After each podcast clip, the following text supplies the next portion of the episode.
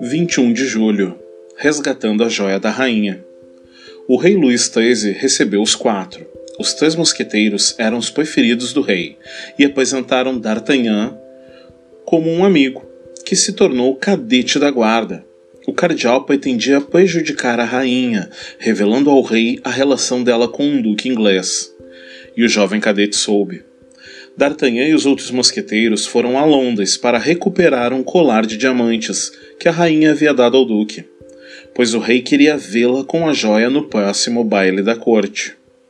O duque devolveu o colar e D'Artagnan voltou a Paris, a tempo de salvar a rainha. Essa história é uma publicação de Ciranda Cultural Editora e Distribuidora Limitada. História extraída do livro 365 Histórias para Ler e Sonhar, primeira edição. Textos Equipe Ciranda Cultural.